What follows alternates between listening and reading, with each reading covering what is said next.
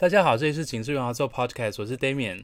如果有在看我的粉砖或者是网志的忠实读者呢，会知道我上面的内容大部分是跟声乐有关的。那声乐家跟器乐家有很多不一样的地方，除了同样有很长的养养成时间之外呢，呃，声乐家有一些特别需要注意的事情，比如说他的乐器不能够放在盒子里带着走。或是乐器坏掉了，不能够换一个。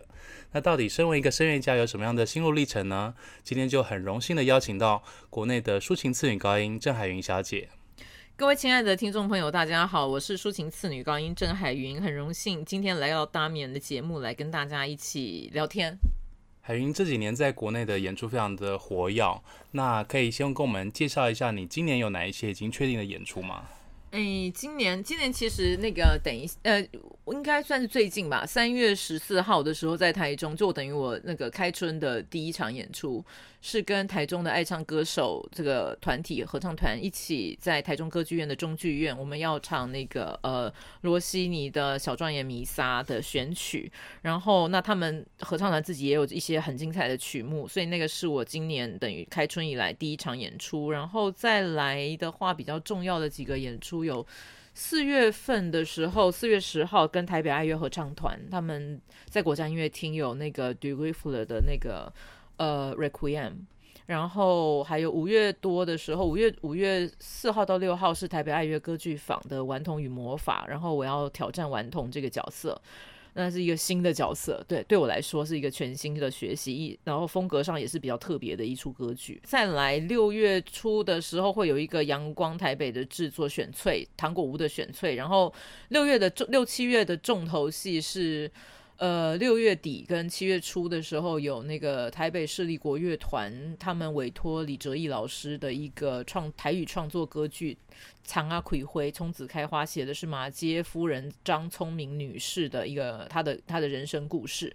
然后八月底九月初是在台南的晚沙有那个呃罗西尼的歌剧。一个意大利女郎在阿尔及尔的，这个是很期待的一个制作。它本来应该是去年的夏天，可是因为当时疫情一切都还是非常的紧张，所以当时就取消了。然后，呃，今年他们决定说要把那个拿出来把它完成。年底的有确定吗？年底的目前我知道的就是十月多的时候，爱乐会有一个乐团版的顽童了。年底应该还是会有音乐会啦，可是因为现在还没有公布。好，所以我们来看一下刚刚这些演出哈。那大家顺便可以、嗯、呃，包括像郑海云小姐自己是有粉丝专业的，嗯、那这些团体他们也有各自的官网跟粉丝专业，大家可以追踪一下。刚刚讲的第一个是爱唱歌歌手，对对，爱唱歌手，这应该是已经售票卖完了嘛？对，这个已经完售，因为主要是台中的中剧院也场地并不是真的很大啦。那而且因为台爱唱歌手他本身是台中的合唱团体，所以我想他在那边累积起来的口碑跟知名。度是有的，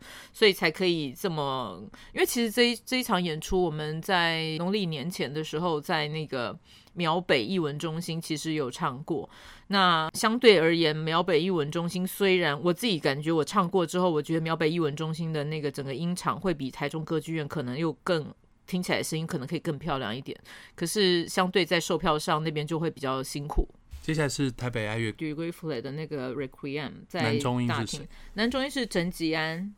然后再来就是爱乐歌剧坊，五月初的时候会有那个在中山堂光复厅《顽童与魔法》。三月下旬以前应该都音乐排练，三月下旬开始就会应该音乐跟戏剧会重叠，然后之后应该就是尽量以戏剧排练为主了。所以如果要知道戏剧的细节，要等比较晚一点嘛？对，现在还在修音乐的阶段。嗯你之前有唱过拉威尔的东西吗？我在美国念书的时候，其实有唱过他的那个《Histoire Naturelle》，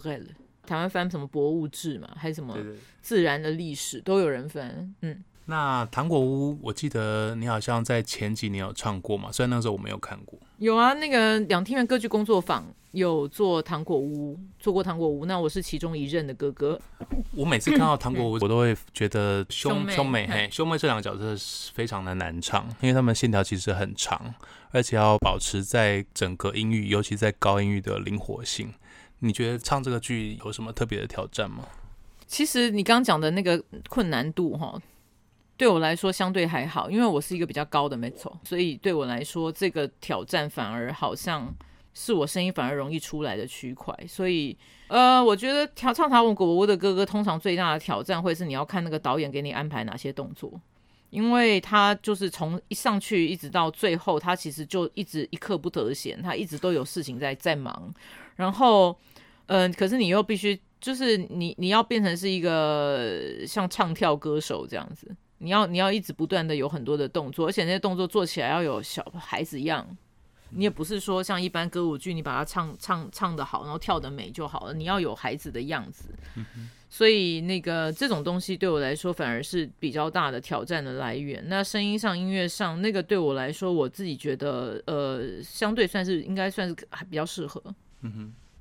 我记得前几年是二零一七年的时候，你有跟北市国合作过另外一出台语歌剧吗？嗯？哦，那个李天禄的四个女人，我是第四个。嘿，对，那那个是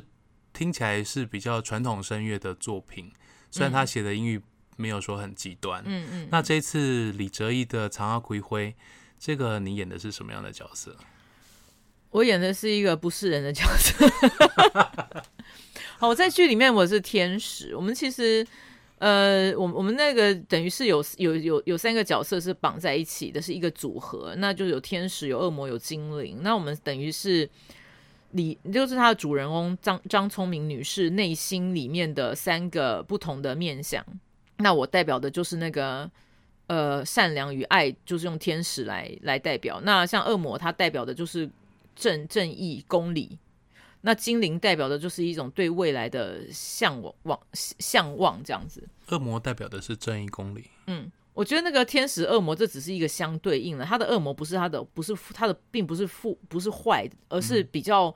比较有冲突的那个，它跟现实世世界里面的一些冲突，比方说，呃，在那样子的时空环境背景里面呢，女女性在面对男性男男女之间那种权力的那种父权时代的时候，它这个东西当然是有冲突之外，还有像宗教信仰的冲突，因为那个时候他们等于是台湾最早开始接触到这种西洋宗教的一群人，那在社会几乎完全不能理解的状态之下。会有非常多的冲突产生，那所以他用恶魔来表现这个，就是在面对这些冲突的时候，他内心里面的一些那个思考，这样子。这个是歌曲还是音乐剧啊？其实我觉得有点介在中间哈，就是因为李哲一老师他在台湾算是一个蛮重要的音乐剧的。的作曲家，所以他这个当然北市国定位是希望它是一个台语歌剧。那所以说，呃，我我自己是觉得说，这个在中间的话，其实我因为我们都是几乎这个这个作品，我们目前为止找的几乎都是歌剧歌手，所以把它定位成歌剧也是一个非常好像一个顺很顺势的一个一个一个做法，因为。都是歌剧歌手，那唱出来当然整个唱腔上就会声响上就会比较偏是歌剧的声响这样。只是说你今天如果像这样子的音乐，如果我觉得如果是用音乐剧的歌手来做诠释，也不会是有突兀的，对，不会像说你你今天弄那个威尔第的弄成，你叫音乐剧歌手来唱，你就会觉得说太奇怪了。我记得之前李天禄的四个女人，北市国也有录 DVD，在官网可以买到。对对对。你在演唱台语的时候，你好像会有一些特别的想法，比如说要怎么样去处理它的连音。嗯，因为我自己本身其实我台语不够好，那这个就没有办法，因为我们的学校跟社会环境就是台语的使用人口是越来越少。只是说我自己当初在在接到这个角色，在工作的时候。我自己的感觉啊，因为毕竟我们这个唱法是从从欧洲这些语言来，那不管你意大利文、德文、法文，或甚至于英语，他们都是属于还比较相近的一个家族。那中文啊、台语啊、客语啊、日语啊这些这些这些亚洲语言，跟他们真的就是我觉得有点距离，有点远，那个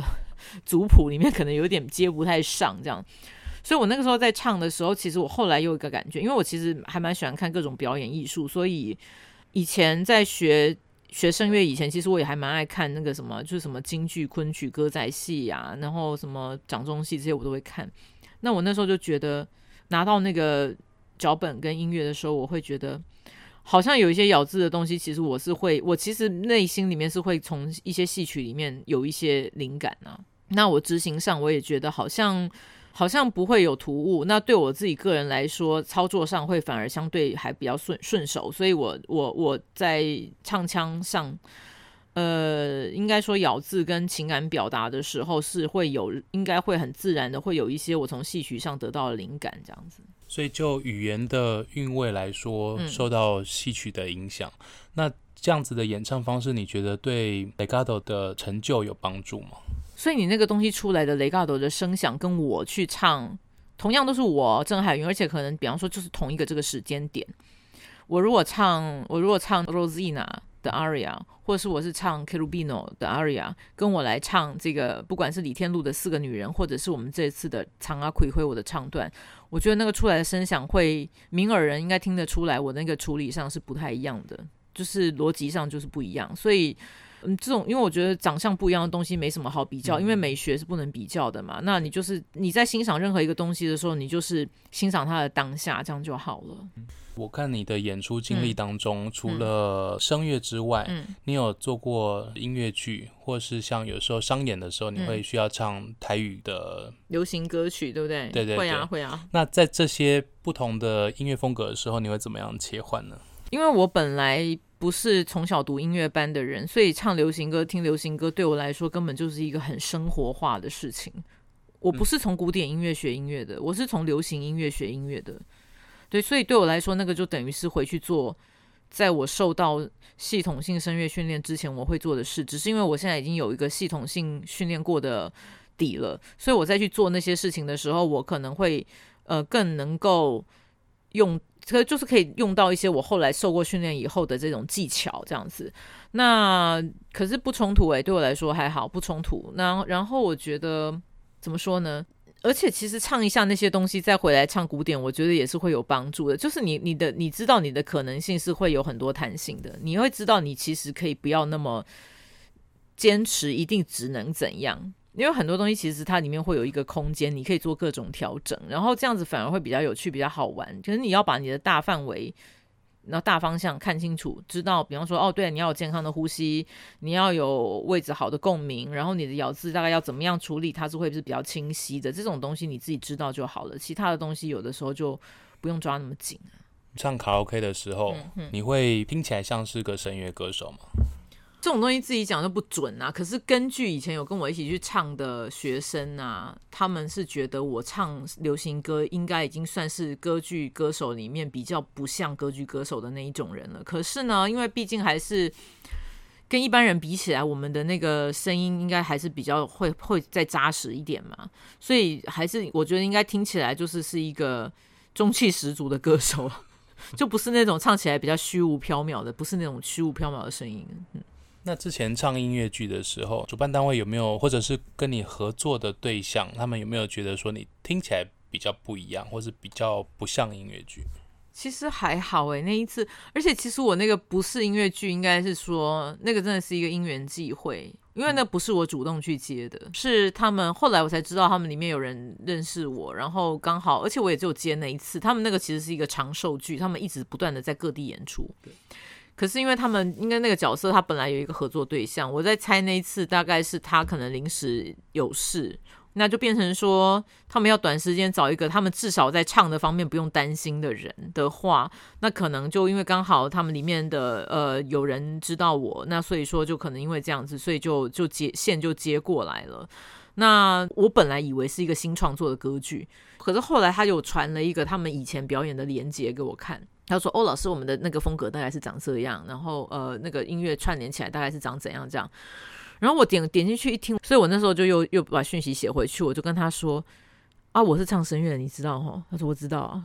我说我知道，我是不会用声乐的唱腔来唱，只是说，因为毕竟我们还是受声乐训练的人，而且我们声音的本质也跟一般人比起来稍微再扎实一点。那如果你希望你的听众不要有有那个对声乐有联想的话，那我说不定如果找我，很可能还是会有一点这种残留哦。你要有心理准备。他说哦，没问题，没问题，我们知道老师的那个就是专业背景这样子。对，那后来后来合作，我才知道说，哦，原来因为我本来就跟里面有人认识，然后他们觉得我应该呃，是唱的部分，他们可能就比较不用担心。之外，他们觉得那个，因为因为毕竟是属于儿童音乐剧，所以里面很多要唱唱跳跳的东西。他们觉得我应该短时间要把那个东西学起来的可能性有，所以他们来找我这样子。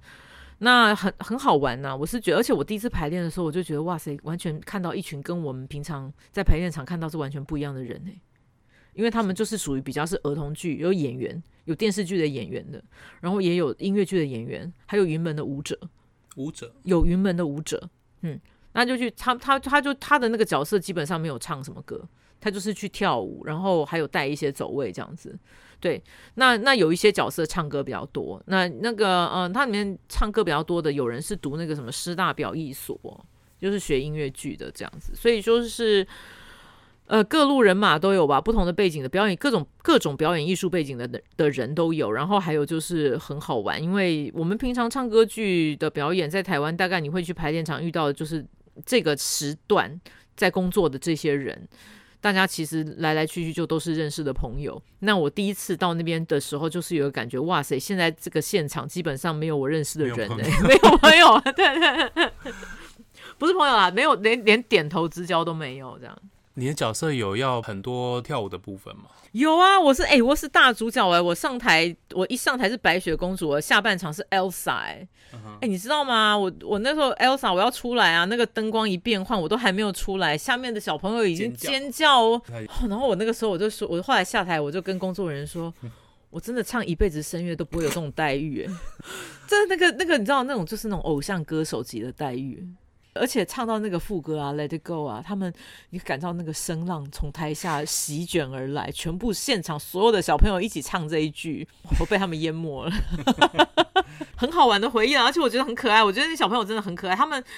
所以我又跟各位听众朋友讲，各位亲爱的大人，你们千万不要忘记，你们以前是很有表情的，好不好？你看那些小朋友，他们多直接，他喜欢你，讨厌你，或者是他什有什么感想，他马上就表现出来，哎。真的是很感人哎！大家那个要多一点表情，不要被你的生活淹没了。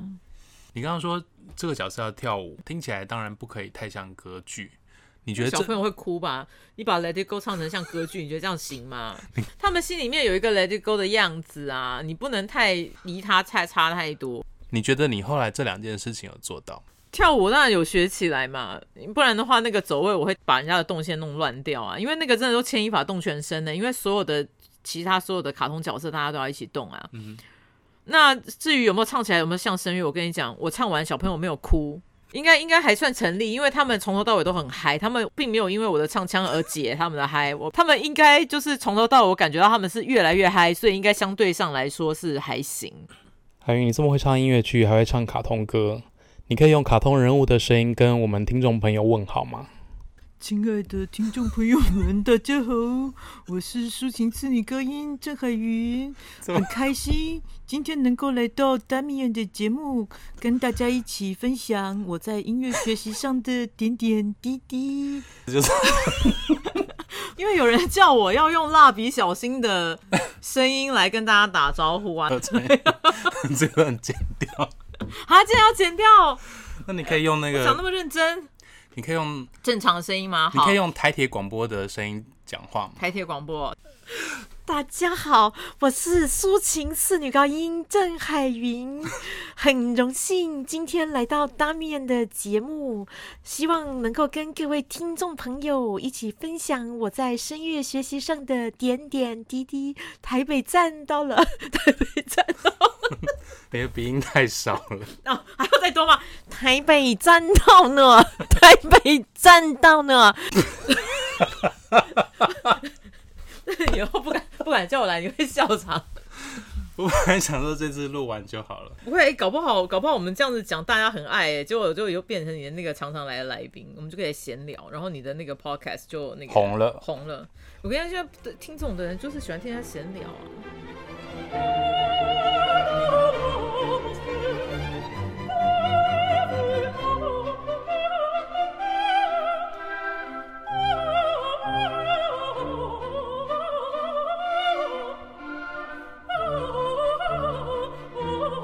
郑海云小姐愉快的闲聊时光很快的就度过了。下次节目回来，邀请她继续跟大家分享她对音乐的洞见，以及什么样的声音是抒情次女高音，到底跟女高音有什么不同？精彩的节目内容不要错过，请订阅景致玉化奏 Podcast，跟粉丝专业。我们下次再会，拜拜。